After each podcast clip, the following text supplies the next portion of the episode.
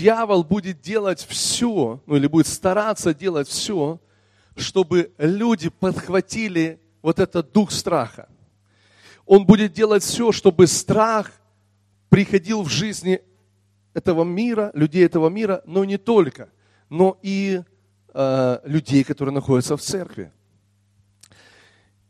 Смотрите, люди будут издыхать от страха, слыша о приближающихся бедствиях и о военных слухах. Что я вижу? Я вижу, что дьявол будет поднимать своих проповедников, как сегодня это и есть. Я, что я имею в виду под словом своих проповедников? Я имею в виду, во-первых, людей, которые будут эти слухи распространять. Да? Слыша о приближающихся бедствиях и слыша о военной или слу, военные слухи. То есть сегодня, знаете, когда ты включаешь телевизор, там этих проповедников пруд пруди, понимаете? Все говорят о кризисе, все говорят о приближающихся бедствиях, все говорят о военных слухах и так далее, и так далее.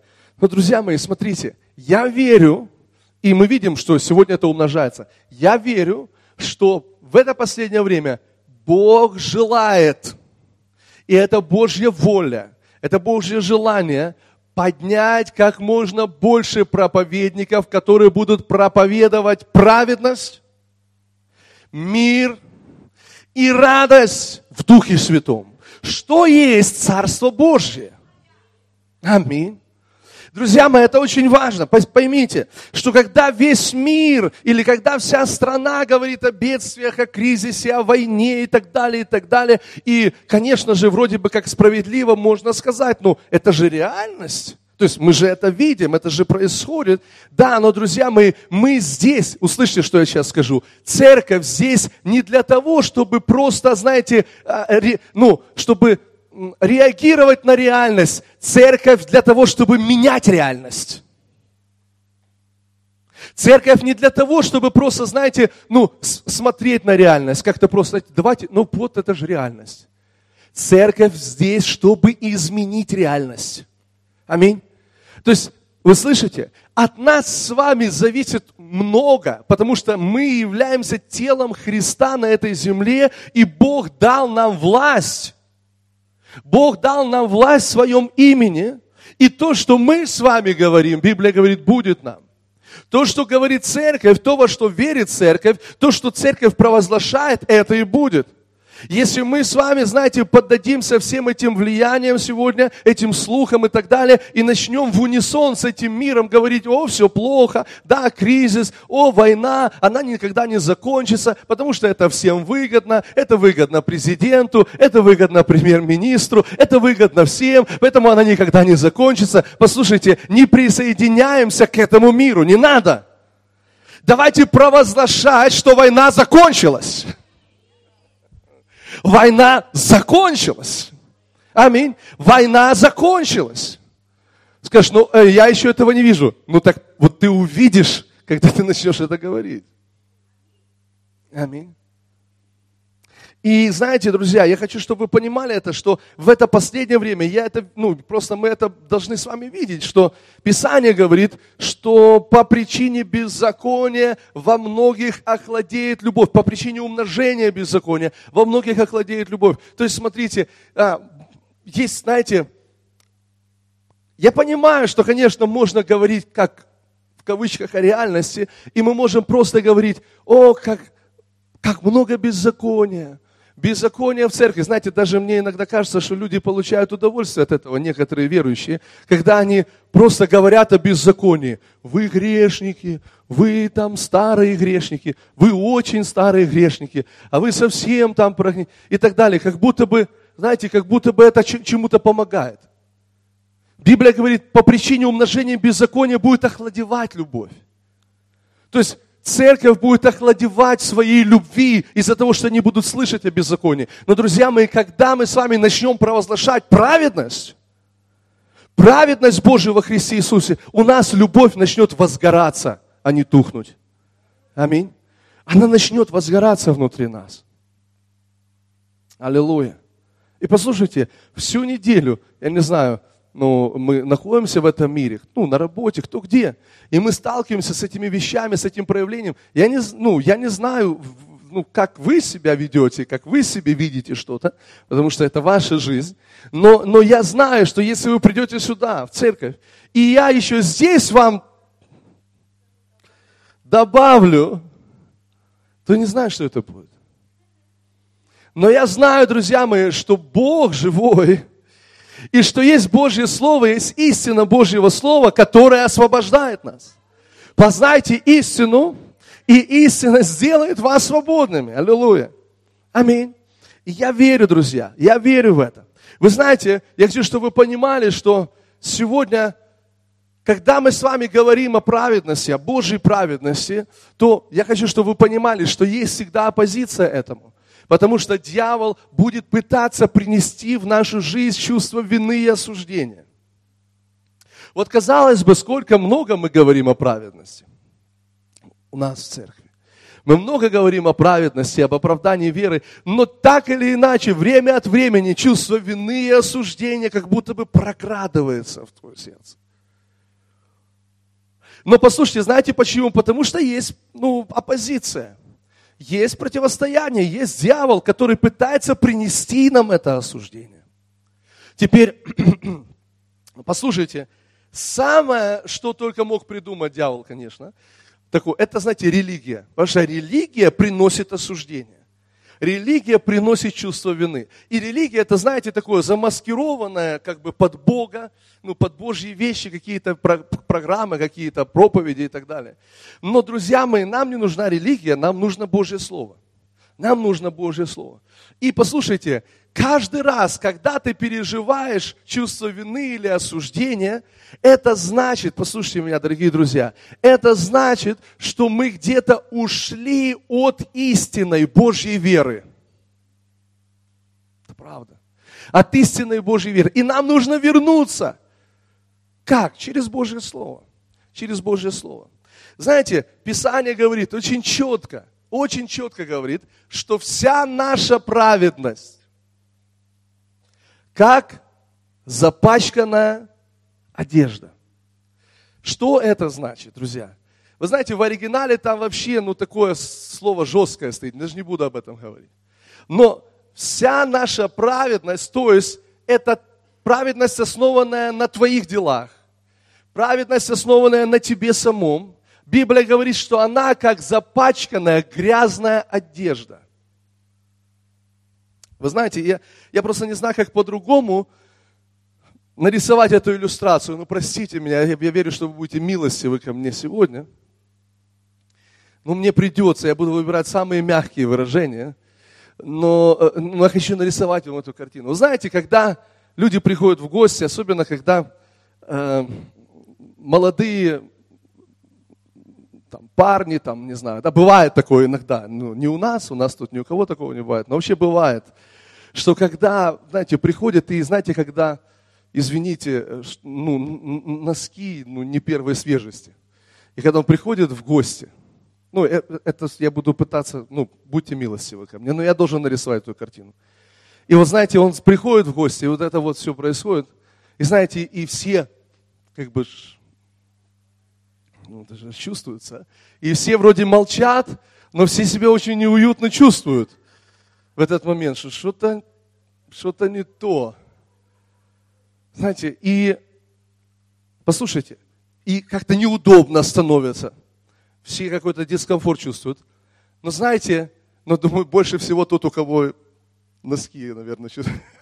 Но знаете, но вот теперь послушайте, а вот представьте себе, Библия говорит, что наша праведность, как запачканная одежда. И поверьте, что в оригинале там стоит слово похлеще носков. Поверьте. Не буду просто. То есть, как запачканная одежда. И представьте себе, теперь представьте такую картину, что это человек, который пришел в гости, он не просто пришел в несвежих носках, но он взял эти носки и как подарок пытается принести тому, кому он пришел в гости – вот мой подарок тебе. Уже недельку третью не стирал. Как вы себе представляете этот хозяин, который его в гости пригласил, на день рождения, не знаю куда. Послушайте, Библия говорит, что когда мы приходим к Богу, на основании наших дел, я хочу, чтобы эта картина у вас в глазах всегда была, что ты как будто с этими носочками, Боже, я пришел к тебе. И Бог,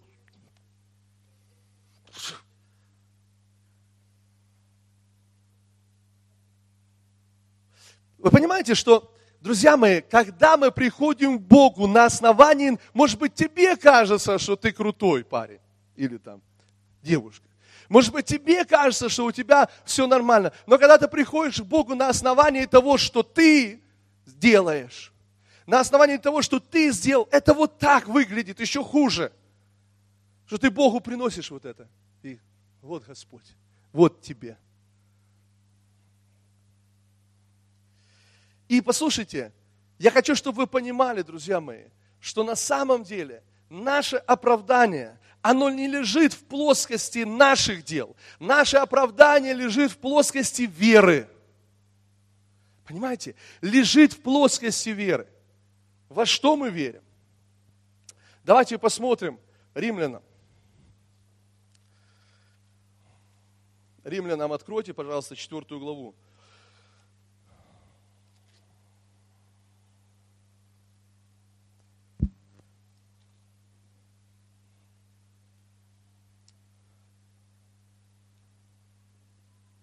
С первого стиха. Что же скажем, Авраам, отец наш приобрел по плоти? Если Авраам оправдался делами, он имеет похвалу, но не пред Богом. Ибо что говорит Писание? Поверил Авраам Богу, и это вменилось ему в праведность. Скажите вместе со мной, поверил Авраам Богу, и это вменилось ему в праведность.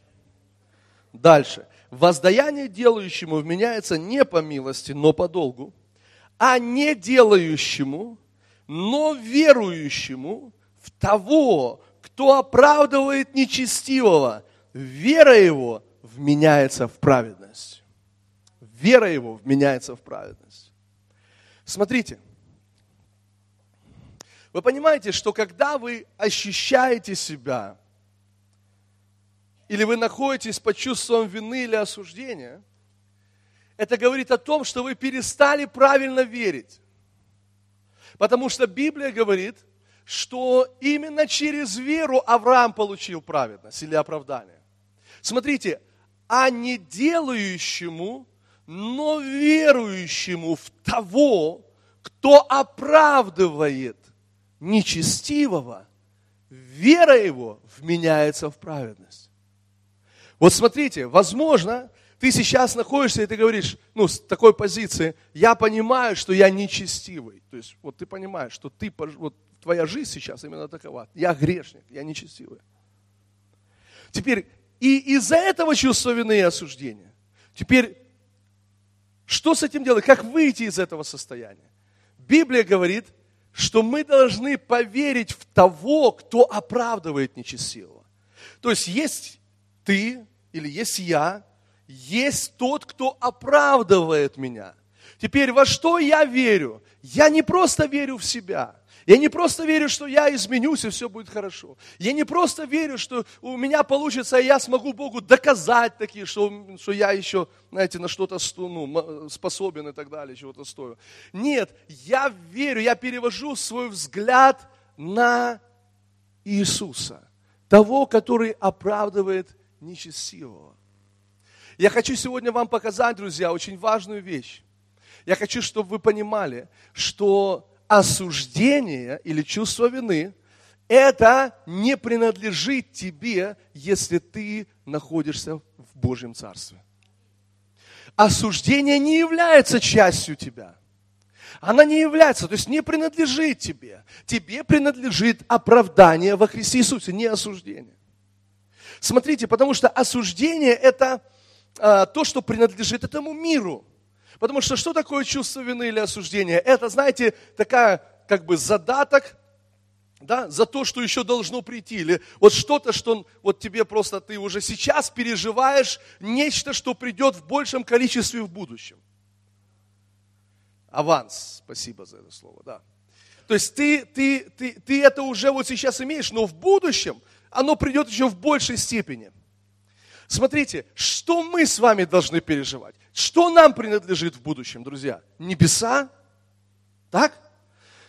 Кто из вас верит, что вам принадлежат небеса? Что когда вы придете к Богу, ну, имею в виду, когда вы, или Иисус придет, или когда вы уже придете к Нему, когда э, физическая жизнь, э, как бы, да, сердце перестанет стучать, то что нас там ожидает? Нас ожидает там осуждение, нас ожидает ад, нас ожидает наказание, нас ожидает небо. Небеса, наслаждение, не будет слез, не будет болезней. Так все, о чем мы с вами знаем, о чем говорит Писание. Так, друзья мои, чувство вины или осуждения, или чувство мира, с другой стороны, это вот тот аванс, который мы с вами имеем прямо здесь и прямо сейчас. Так вот, послушайте, когда Ной, проповедник праведности, когда он проповедовал и говорил, что только здесь спасение, только в ковчеге спасение, то послушайте, слышите, что это очень важно, ковчег – это место спасения, это не место осуждения. А место осуждения – это там, вне ковчега. И вот послушайте, даже есть люди в этом мире, которые вообще грешат и никакого осуждения не чувствуют. Никакого чувства вины у них нету. Они себе делают и делают, и что хотят, то и делают. Но послушайте, это не на уровне просто чувств. Послушайте, потому что на самом деле, когда придет конец, они пожнут осуждение по полной программе. Так же, как эта земля, она была уничтожена водой, и они все получили свое осуждение, но те, кто были в ковчеге, получили полностью свое оправдание. Вот поэтому, послушайте, чувство осуждения и вины не принадлежат тебе, если ты христианин, если ты уверовал во Христа, если ты Божий дитя, если ты рожден свыше. Поэтому Библия говорит, нет ныне никакого осуждения тем, которые во Христе. Нет никакого. Почему так категорично? Почему Библия так категорично говорит, нет, не, знаете, не чуть-чуть, не, не, не 90%, 95%, а нет никакого осуждения. Почему так категорично? Потому что на небе нет осуждения. Потому что то, что мы с вами имеем здесь, друзья, это не осуждение, как христиане, это мир, это праведность, это радость в Духе Святом, это покой. Вот тот аванс, который мы получили уже сейчас. Как Библия говорит, что мы получили залог Духа. Залог Духа. Теперь,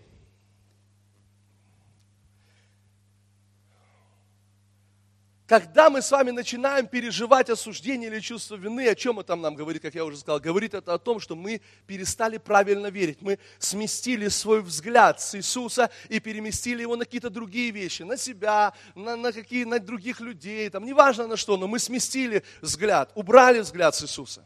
Но теперь послушайте, что, почему дьявол пытается принести это осуждение? Это его самое большое желание, чтобы мы с вами начали переживать осуждение. Почему? Потому что когда ты начинаешь переживать осуждение, хотя ты рожденное Божье дитя, ты как бы присоединяешься к этой мирской системе, ты не можешь переживать всех благословений Божьей системы. Потому что ты находишься под чувством вины, под чувством осуждения. Вот поэтому я верю, что Бог сегодня, в это последнее время, я верю, что Бог дал мне это в мое сердце, что Он поднимает людей, которые будут проповедовать против вины, против осуждения. И они будут провозглашать Божий мир, радость и праведность. Аминь. Слава Иисусу. Слава Иисусу. Теперь смотрите. Божье осуждение или чувство вины, которое переживает человек, на самом деле, друзья, это то, что держит в рабстве этого мира, или то, что держит в рабстве различных, там, не знаю, зависимостей, различных дел дьявола человека. Но когда мы с вами начинаем переживать мир, мы с вами входим в Божью свободу, в Божье освобождение, исцеление и так далее, и так далее. Потому что я не знаю, как можно получить исцеление, например, физическое, переживая чувство осуждения и вины в своей жизни. Я не знаю. Но я знаю, что когда ты получаешь свободу от чувства вины и осуждения, тогда все Божьи благословения беспрепятственно начинают идти в нашу жизнь. Беспрепятственно. Аминь. Слава Богу. Смотрите, я думаю, что вы знаете эту историю, еще раз ее скажу, но она действительно благословляет нас. Женщину, которую взяли в прелюбодеянии, помните, привели к Иисусу и сказали, Моисей или закон повелевает таких людей побивать камнями а ты что скажешь, Иисус? И они пытались Иисуса, ну, как-то, знаете, подловить на чем-то. Иисус, отвечая, им говорит, кто из вас без греха, первый брось в нее камень.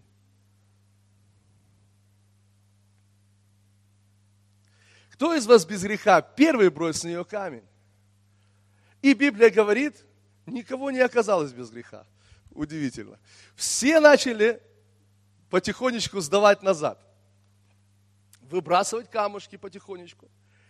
Вы знаете, сегодня, когда люди находятся под осуждением от других людей, знаете, я думаю, что ну, во многих церквях стоило бы спросить это. Кто из вас без греха? Первый брось камень. Знаете, э, Иисус это делает. Иисус говорит, кто из вас без греха? Первый бросит камень. И все начинают уходить. И остается эта женщина и Иисус, больше никого. И он говорит, где обвинители твои? Женщина. Смотрите, как он говорит. Он говорит, где те, кто тебя обвиняли? Где этот источник, от которого ты переживала вину, осуждение, и в конечном итоге ее должны были убить? Теперь это тоже важное откровение, друзья. Чувство вины убивает. Осуждение – это не просто, знаете, игрушки. Оно убивает. И послушайте, он говорит, где твои обвинители? Никто тебя не осудил, никто не обвиняет тебя. Она говорит, нет. И он говорит, иди, и я не осуждаю тебя. Он говорит, и я не осуждаю тебя. Это потрясающе. Друзья мои, одно дело услышать или увидеть, когда люди перестают тебя обвинять. Это одно дело. Другое дело услышать, как сам Бог говорит, я не осуждаю тебя. Я не осуждаю тебя. Друзья, было ли за что ее осудить? Конечно, было за что ее осудить. И если бы он осудил, я думаю, что он был бы справедлив, и, знаете, никакого, знаете, греха бы не было, может быть, в этом. Ну, я имею в виду, Бог мог, может это сделать для любого из нас, и это будет справедливо. По справедливости мы все должны идти в ад. Но по милости Божьей Бог спас нас. Теперь слушайте, одно дело увидеть, когда люди перестают тебя обвинять, и совершенно другое дело, когда ты слышишь это из уст самого Бога, и я не осуждаю тебя. И дальше он говорит, иди, и больше не греши. И вот посмотрите, это важная последовательность. Иисус не сказал, не греши, и я не буду тебя осуждать. Это то, что сегодня обычно говорят в церквях. Не греши, мы не будем тебя осуждать. Не греши, не... но он говорит сначала, я не осуждаю тебя, и дает ей тем самым силу и способность не грешить. Итак, друзья, когда мы с вами, знаете, у, у, я просто знаю это, я с многими людьми общаюсь и так далее, но я, я даже вижу, как люди боятся этого. Они просто боятся этого. А, а, они, а, они говорят, ну как же, тогда не будет никакого, ну как, иди, я тебя не осуждаю, иди, э, то они же будут грешить все равно. Надо как-то же, какую-то, знаете, какие-то рычаги иметь на человека. Ну что-то, нужно что-то сделать. Но на самом деле, друзья, в этом-то и вера в Бога, в этом наше доверие Господу, что Бог, Он совершит это. Не я, не ты, никто из нас не сможет этого сделать, но только Бог может это сделать. И прежде всего Бог говорит, я не осуждаю тебя, иди и больше не греши. Ты пойдешь, и ты не будешь грешить, потому что ты знаешь, что я не осуждаю тебя. Так или нет? Откройте римлянам седьмую главу.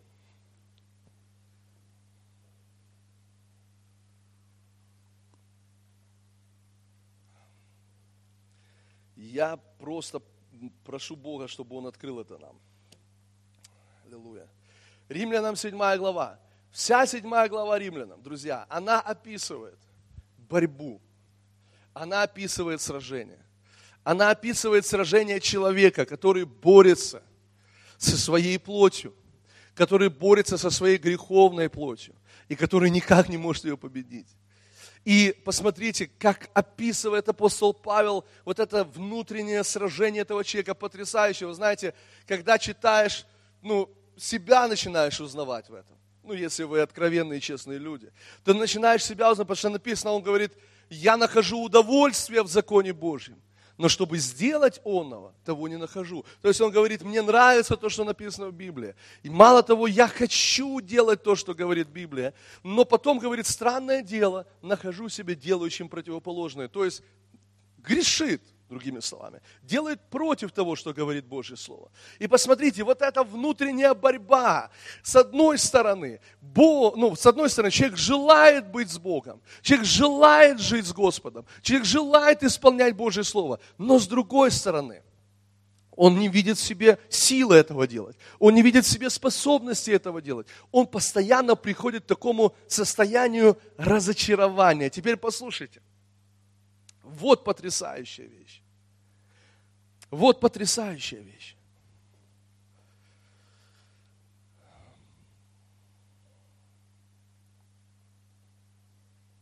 Двадцать четвертый стих.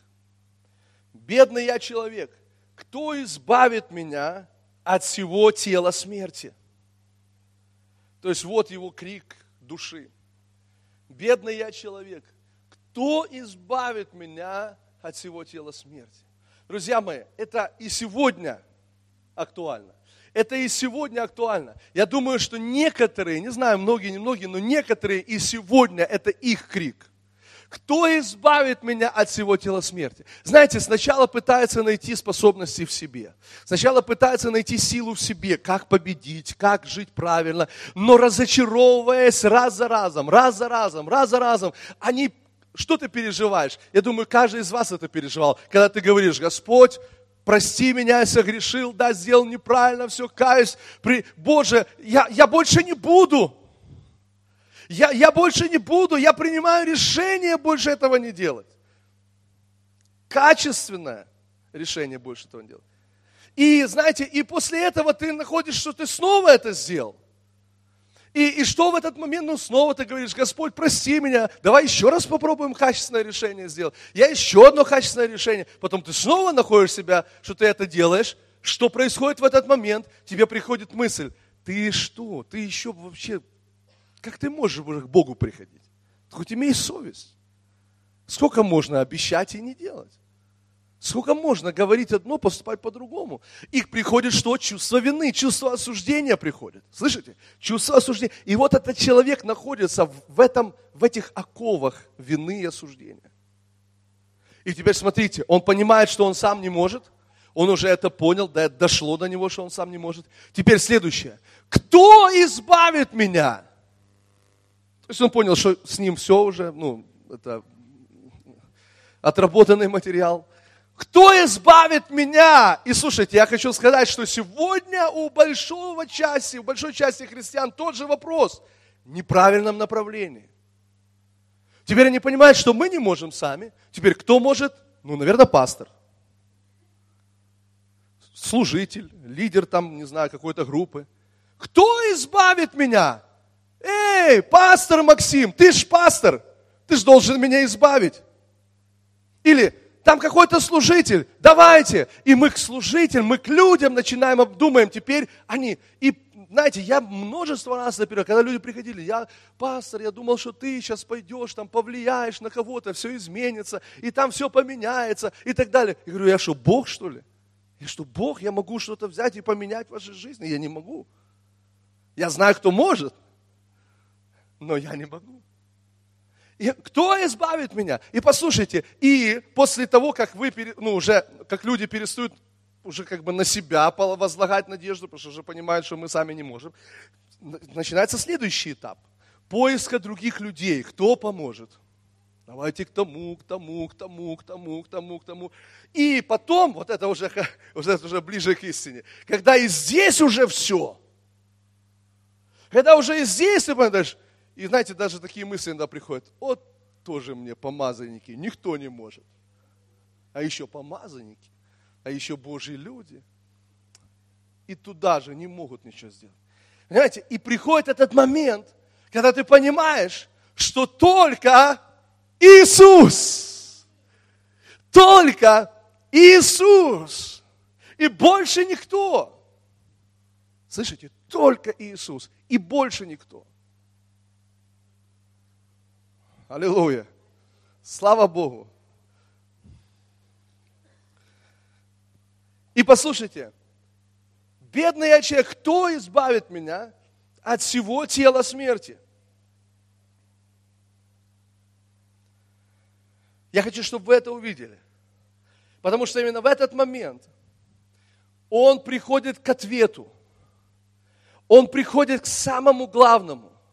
Он приходит к самому важному. Благодарю Бога моего, Иисусом Христом. Благодарю Бога моего, Иисусом Христом, Господом нашим. То есть он говорит, вот кто меня избавит. Иисус меня избавит. Теперь послушайте внимательно. Он приходит к Иисусу. И что он находит в Иисусе? Друзья, это настолько мощно. Что он, первое, что он находит в Иисусе. Первое, что он находит в Иисусе. Послушайте. Я хочу, чтобы вы увидели это. Восьмая глава, первый стих. Итак, нет ныне никак никакого осуждения. Теперь в оригинале там вообще точка, и дальше продолжения нет. Это в синодальном добавили. Но послушайте, в оригинале нет ныне никакого осуждения тем, которые во Христе Иисусе. Послушайте, вот увидели картину? Вы еще не увидели, вы сейчас увидите. Вот эта картина. Вот человек, сражающийся со своей плотью и который никак не может ее победить. Он желает делать добро, не получается. Желает исполнять слово, не получается. Вот он по-прежнему в состоянии поражения, слышите? Вот он по-прежнему, если можно так выразиться, он находится на лопатках, то есть он под противником, понимаете, а не над противником. Он находится в положении проигрыша. Ничего в физическом мире не поменялось. Он как терпел поражение, так и продолжает терпеть поражение. И вдруг он приходит к Иисусу, и первое, что он понимает, послушайте, что Иисус его не осуждает. Он говорит, нет ныне никакого осуждения. Понимаете, о чем идет речь? Слушайте внимательно. Это не то, что он приходит к Иисусу, а Иисус говорит, ну ты сначала выкарабкайся. Ты сначала победи, а потом я ж тебя осуждать не буду. Нет, он приходит к Иисусу, который сразу же являет ему милость и любовь. Он говорит, нет, вот что я нашел, он говорит, что во Христе Иисусе нет никакого осуждения. И следующий стих.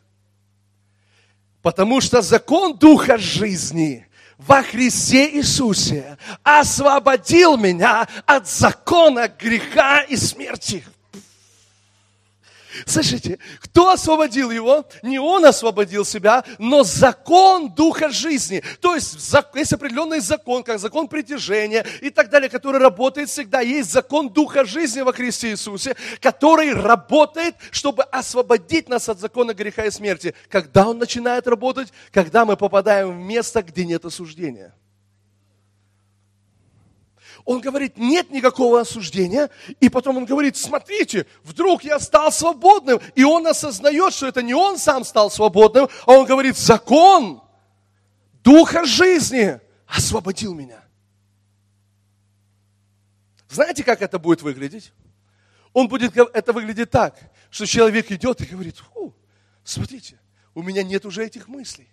Смотрите, я уже не хочу, меня уже не тянет к алкоголю, меня не тянет к сигаретам, меня не тянет к наркотикам, меня не тянет изменять жене, меня не тянет изменять мужу. Смотрите, меня не... И что это? Откуда это? Это от моих усилий? Так, не буду, не буду, не буду. Нет. Откуда это? Это закон Духа жизни. Закон Духа жизни во Христе Иисусе освободил. Освободил меня от закона греха и смерти. Аллилуйя. Где? В месте, где нет осуждения. Аллилуйя. Слава тебе, Господь.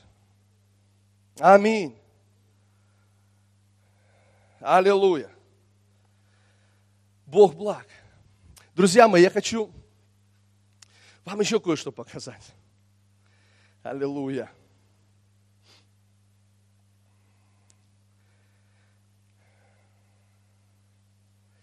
Смотрите, где начинает работать вера.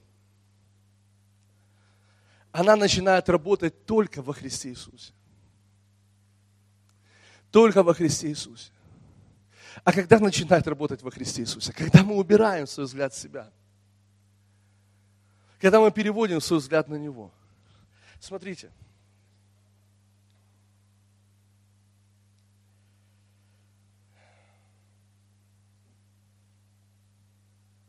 Давайте Луки откроем. Луки. И здесь есть известная история. Седьмая глава. Луки 7, 4. Аллилуйя. Скажи, Бог любит меня. Аллилуйя. Ты рад, что Господь любит тебя? Вот смотрите, если вы сейчас поймаете, ну, я, э, в принципе, это не, не что-то новое, но это важно, чтобы мы, я верю, что, знаете, это как духовное вложение, снова, снова и снова. Луки, седьмая, да? Правильно я сказал? Седьмая глава, четвертый стих. Это известная история о сотнике.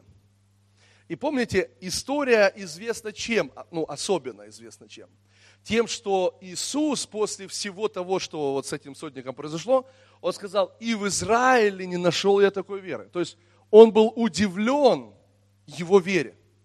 Вы знаете, то есть это не так часто мы в Писании встречаем, что Иисус удивляется чьей-то вере. Но в данном случае Иисус говорит, что даже во всем Израиле, Он говорит, я не нашел такой веры. Так? То есть очевидно, что это такое, знаете, яркое такое свидетельство веры человека. Давайте посмотрим, на чем он основано. Потрясающее место, друзья. Смотрите. Знаете, у меня раньше был такой диссонанс в этом плане. Ну, я вам сейчас покажу это. Четвертый стих. И они, придя к Иисусу, то есть это были старейшины иудейские, а, и они, придя к Иисусу, просили его убедительно, говоря, он достоин, чтобы ты сделал для него это – ибо Он любит народ наш и построил нам синагогу. Иисус пошел с ними. И когда он недалеко уже был от дома, сотник прислал к нему друзей и сказал ему, не трудись, Господи, ибо я недостоин, чтобы ты вошел под кров мой. Потому и себя самого не почел я достойным прийти к тебе. Но скажи слово, и выздоровеет слуга мой. Да, и дальше мы знаем историю. Иисус говорит слово и говорит, и в Израиле нашел я такой веры. И знаете, у меня раньше был вот этот вот конфликт. С одной стороны, я понимаю, что вера в Слово, скажи только Слово, и выздоровеет мой слуга, все, что мне нужно, это только Слово. С другой стороны, его отношение. Я недостоин чтобы ты вошел под кров мой. И знаете, для меня это всегда было как конфликт какой-то, потому что, с одной стороны, я понимаю, почему? Но мы же верим, что мы достойны. То есть, как-то я всегда связывал веру с нашим достоинством, ну, с нашей способностью, знаете, с нами, ну вот мы же цари и священники, ну и т.д. и т.п. А здесь такое впечатление, что этот человек говорит вообще, я не достоин, чтобы ты вошел в мой дом. Но скажи только слово, и выздоровеет мой слуга. И Иисус в ответ говорит, я и в Израиле не нашел такой веры. А теперь смотрите, друзья, вот в чем вот это, это изюминка этой истории. Смотрите, сначала идут иудеи, чтобы просить Иисуса прийти и исцелить слугу этого человека. И когда они приходят к нему, к Иисусу, смотрите, на чем они основывают, чтобы Иисус, ну, свою просьбу, чтобы Иисус пришел и исцелил слугу этого человека. Они говорят, приди, потому что он достоин, потому что он построил нам синагогу. Он достойный человек. Понимаете? И, ну, наверное, он действительно был достойным человеком. Наверное, он действительно был хорошим человеком. Наверное, он действительно построил эту синагогу. Наверное, его все уважали, все почитали, все любили в этом селении, где он находился. Наверняка он был достойным человеком. Но когда Иисус идет, он говорит, хорошо, я пойду. Тогда он посылает слуг, которые говорят, теперь его слова и говорят, не входи в мой дом, потому что я недостоин Теперь смотрите внимательно, что делает этот сотник. Он уводит, как бы он, другими словами, он говорит, послушай, Иисус, я верю, что мой слуга будет исцелен не из-за моих достоинств. Я верю, что мой слуга будет исцелен не потому, что я Не потому, что я построил синагогу, не потому, что я сделал то доброе, вот там хорошее сделал, там хорошее сделал, там хорошее сделал. Не поэтому я верю, что мой слуга будет исцелен, но только лишь на основании Твоего Слова. Иисус говорит, я и в Израиле, Он говорит, не нашел такой веры. А теперь подумайте, друзья, когда мы приходим к Богу, на основании чего мы приходим к Богу? На основании чего мы строим свою веру и созидаем нашу веру? Мы приходим, потому что, Господь, Ты же видел, как я дал тогда, что я помог тому, сделал это, то, третье, десятое. Ты же видишь, как я, ты же видишь, как я, послушайте, это неправильное основание веры.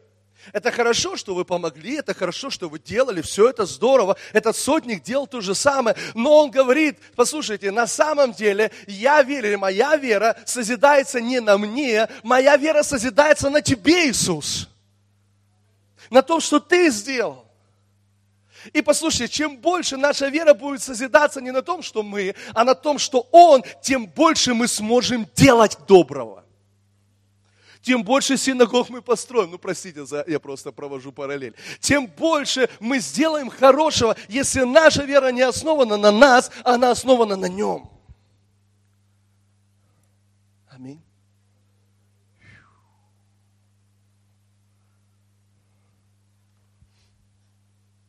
Слава тебе, Господь.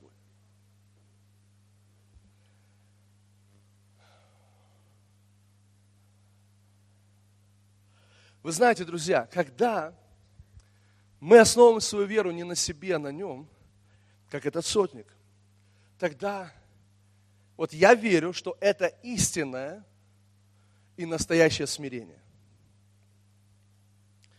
Библия говорит, что Бог смиренным дает благодать, что это истинное настоящее смирение.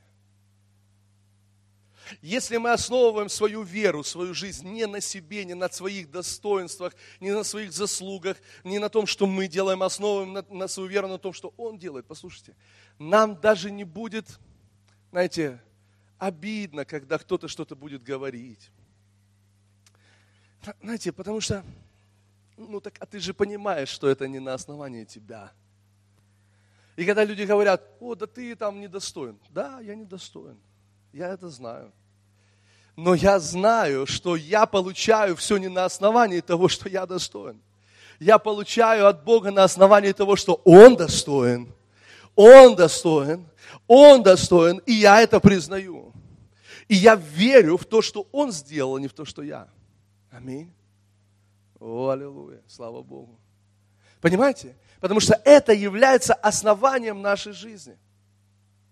Знаете, недавно читал интересное это место, где в Коринфянах апостол Павел говорит, э, говорит, я как мудрый строитель положил основание, но каждый смотри, как строит на этом основании. Дальше он говорит, никто не может положить иного основания, кроме положенного, которое есть Иисус Христос.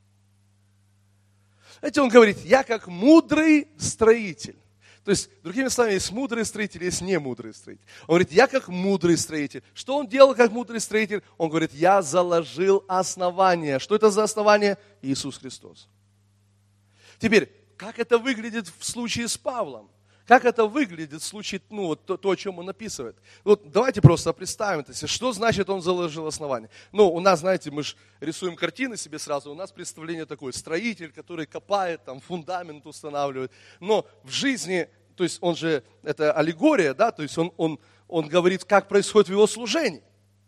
Другими словами, приходит к Павлу человек, который приходит со своими проблемами, который приходит и говорит, у меня там проблемы, там проблемы, там проблемы, там, там, там, там.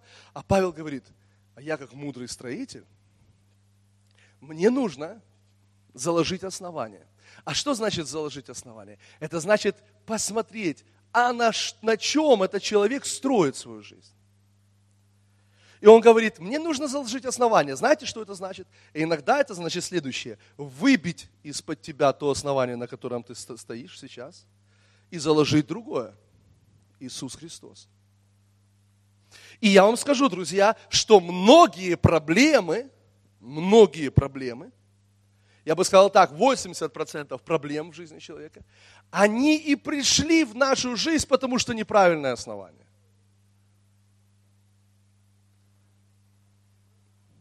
Потому что для кого-то основание, поймите, друзья, твоя работа не может быть основанием твоей жизни. Твой бизнес не может быть основанием твоей жизни. То есть, послушайте, никакой человек не может быть основанием твоей жизни. Семья не может быть основанием твоей жизни. Твои дети не, мож, не могут быть основанием твоей жизни. Ну, вы понимаете, о чем я, я говорю? Послушайте, вот, вот ну, поймите, смотрите, вот когда мы говорим о строительстве дома, да, мы говорим, что есть фундамент, который нужно заложить. Да? Потом, что там еще? Стены, двери, окна, крыша, ну и так далее. Да? Теперь смотрите, важны ли двери, окна в доме? Конечно. Важны ли стены? Ну, сто процентов. Важна ли крыша? Ну, безусловно, важна. Но теперь, друзья, возьмите стены, положите их вместо фундамента. Или окна положите вместо фундамента. Или крышу положите вместо фундамента. Что у вас получится? Ничего не получится. Понимаете, когда мы говорим семья, важна ли семья? Безусловно, важна. Когда мы говорим работа, бизнес, важны ли? Безусловно, да. Когда мы говорим обо всем остальном, дети, жена, муж важны? Да, безусловно, важны. Но послушайте, возьмите, положите их в основание, это все равно, что вы окна в основание положите дома. Если вы хотите увидеть, ну, красоту вашего будущего дома, вашей жизни вообще, то, друзья мои, вы должны понять, что есть вот эти правильные приоритеты, и нам нужно положить в основание нашей жизни Иисуса Христа, и не что-либо другое. Теперь послушайте, некоторые христиане, имею в виду даже не, может, не некоторые христиане, знаете, нас так почему-то, может быть, учили в какое-то время, что, э, знаете, мы думаем, что молитва является основанием нашей жизни. Молитва не является основанием вашей жизни. Посты являются основанием. Посты не являются основанием вашей жизни. Важны ли молитвы, важны ли посты? Да, важны, но это не основание вашей жизни. Потому что если вы думаете, что молитва основание вашей жизни, то вы будете, вы устанете молиться. Вы будете молиться, молиться, вам будет казаться, что это мало, мало, мало, мало, и вы разочаруетесь, вы все бросите, скажете, да ну сколько можно. Ну послушайте, ну если Иисус основание вашей жизни, Иисус сказал, бремя мое легко, и иго мое благо. Когда Иисус становится основанием вашей жизни, вам не тяжело, вам легко, вы слышите? Легко жить с Богом, легко служить Богу, легко проводить время с Богом, легко, не сложно, не тяжело. Не служите ложь дьявола, что это тяжело. Вам может быть тяжело только по одной причине. Вы поменяли местами основания. Вы вместо Иисуса поставили нечто другое туда. И думаете, что вот это основание моей жизни. Но это не основание вашей жизни. Или это неправильное основание вашей жизни? Аминь. Аллилуйя. Поэтому, когда ты просыпаешься утром, это же важно, когда ты просыпаешься утром, если думаешь, что молитва основание твоей жизни, ты понимаешь, ты боишься выйти из дома, если ты не помолился. Если ты не помолился, а сначала поговорил с кем-то из своих близких, с кем ты проснулся, то уже думаешь, ой, что-то неправильно, Богу первое место не отдал. Надо было с Богом сначала поговорить, а потом уже с другими. Вы не слышали таких учений? Знаете, к чему это ведет? К страху, к осуждению, к чувству вины. Но когда ты понимаешь, что Иисус основание твоей жизни, ты просыпаешься и ты наслаждаешься. Господь, я в надежных руках. Аллилуйя, слава Богу. Иисус, ты держишь меня в своих руках. Слава Богу. Никто не может похитить меня из твоей руки. Аллилуйя, слава Богу. Аминь. Понимаете, это совсем другое. Тогда ты молишься, ты читаешь Библию, но ты делаешь это с радостью. Слава Богу. Я не знаю, что я здесь оказался, но я знаю, что это важно. Аллилуйя. Аминь. Аллилуйя. Слава Богу. Поэтому Бог благ, друзья. Аминь. И вот что я хочу, чтобы вы понимали, что Бог больше желает, послушайте, Он больше желает явить вам милость свою, чем увидеть от вас. Понимаете, какой-то как, как солдат, который, знаете, все, он больше желает милость проявить к вам. И на самом деле, если вы не понимаете этого, то ну, у вас проблемы. Вот просто здесь у вас проблемы. Потому что милость превозносится над судом. Потому что милостью, Библия говорит, утверждается престол царя. Мы приходим к престолу благодати и милости. И Бог желает нам явить милость. Почему? Да потому что Он понимает, что мы носочки – Носочки, помните?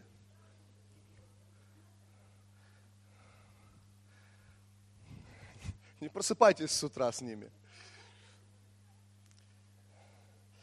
Я, я хочу, чтобы вы понимали, послушайте, вот смотрите, одна из важных вещей, которую я скажу. Некоторые люди не могут пережить Божье обеспечение и Божье благословение в своей жизни именно по той причине, что они закрыты для милости. Но на самом деле, послушайте, когда написано о блудном сыне, что блудный сын, который там в этой дальней стране все потратил и так далее, и он уже с этими свиньями там, и он приходит в себя, и он говорит, смотрите, есть две вещи, которые, ну их больше на самом деле, но это вещи, которые я называю, это путь к восстановлению. Потому что, ну, мы понимаем, что человек был отделен, ну, в смысле, был в дальней стране, он был на, на, в, в отступничестве – это есть путь восстановления. Какая первая вещь? Он вспомнил, что у отца избыток хлеба. И даже слуги избыточествуют хлебом. Послушайте, первое, что приведет вас к Богу, если вы где-то зарулили не туда, это, послушайте, откровение о том, что Бог вчера, сегодня и во веки тот же. Он не меняется никогда всякое благо, благое даяние и совершенный дар не сходит свыше от Отца миров, у которого нет ни тени перемены, ни изменений. Это первое откровение, которое вам нужно. Поймите, потому что мы, знаете, как кто-то сказал, Бог сотворил нас по образу и по подобию своему, а человек ответил ему тем же. Сотворил Бога по своему образу. Но послушайте, Бог не такой, как мы его себе представляем. Бог такой, какой он говорит о себе в своем слове. Аминь. И вот что нам нужно понять, что он не меняется. А это означает, друзья мои, что когда ты получаешь, имеешь это откровение, да, ты, может быть, уже там с этими свиньями, где-то ты там лежишь, умираешь и так далее, но когда ты вспоминаешь, что Бог такой же, ничего не изменилось в Его Царстве, в его царстве как был избыток, так он по-прежнему и есть. Послушайте, здесь кризис, здесь все плохо, а в его царстве избыток. Он такой же, ничего не поменялось. Он как был милующий, так и остался милующий. Он как был любовь, так и остался любовью. Это первое, что ведет нас по дороге к Нему. Аллилуйя! Второе, послушайте, этот человек, этот сын, блудный сын, он встал и пошел к своему отцу. Именно вот это откровение о благости Бога, о неизменности Бога привело его к отцу. И следующее, послушайте. Когда он заготовил эту речь, там, я недостоин называться сыном твоим, Возьми меня хотя бы в число твоих наемников. Согрешила против неба сначала, согрешила против неба и пред тобой, и уже недостоин называться сыном твоим. Возьми меня хотя бы в число наемников твоих.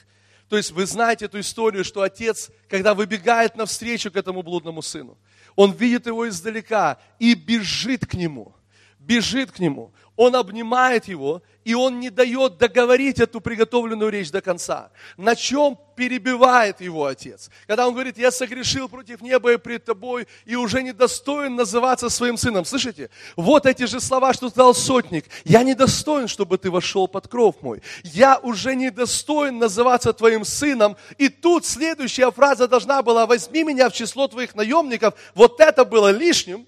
И отец перебивает его и говорит, все, Стоп. Вот теперь запомни, ты недостоин. Ты запомнил, что ты сказал? Я недостоин. А теперь прими все это, лучшую одежду, тельца откормленного, перси на твою руку, лучшую обувь.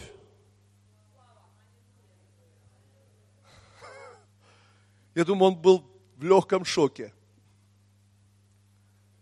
от того, что произошло. Слушайте. А вот теперь послушайте, что я скажу.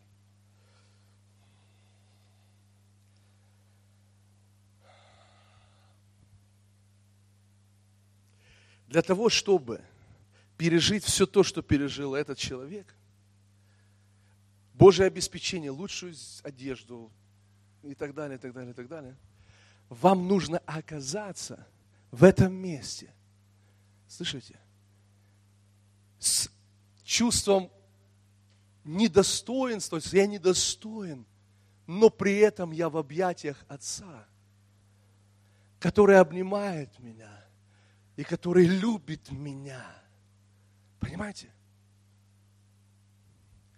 Потому что некоторые христиане, когда они чувствуют себя недостойными, они что делают? Они не идут к Богу. Они говорят, надо все изменить и потом достойно прийти.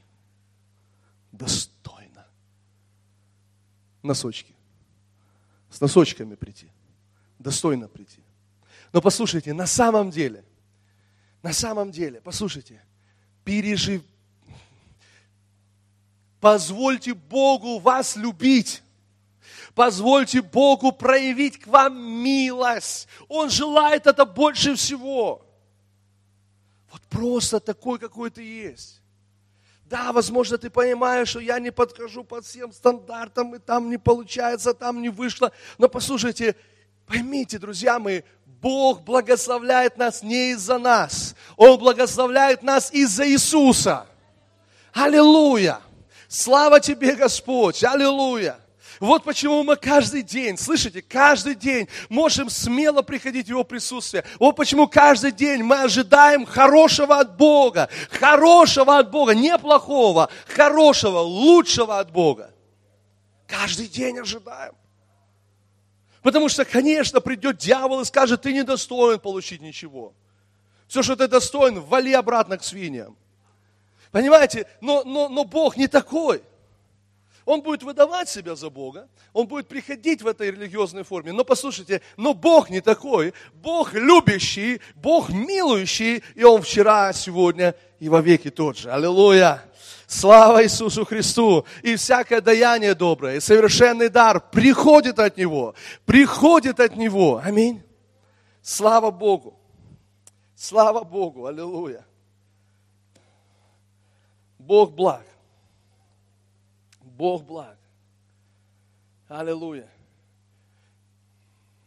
Поймите, каждый раз, когда мы переживаем откровение о Христе, каждый раз, когда мы смотрим на Него, открывается Отец. В Его любви, в Его благости, в Его милости. Каждый раз мы слышим весьма хорошо. Аминь. Аллилуйя. Слава Богу. Друзья мои, я понимаю, что надо останавливаться – но Дух Святой не будет останавливаться. Я, конечно, остановлюсь, а Дух Святой будет продолжать работу. Аминь.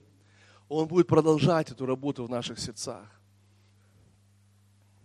Вы знаете, я верю всем сердцем, что Бог желает, Библия говорит, что Бог живет в сокрушенных сердцах, что Бог желает увидеть наше сердце. Я имею в виду не просто, знаете, совершенное сердце, не просто, знаете, полностью, знаете, безгрешное сердце, а Бог желает увидеть наше сокрушенное сердце. То есть сердце, которое, ну, открыто к Нему. Вот ну, такое, какое ты, какое ты есть. Такое, какое оно есть. И позволить Богу обнять нас, позволить Богу нас принять, целовать нас, дать нам лучшую одежду и так далее. Аминь. Слава Богу. Послушайте, это путь благословения и восстановления. Слава Иисусу Христу!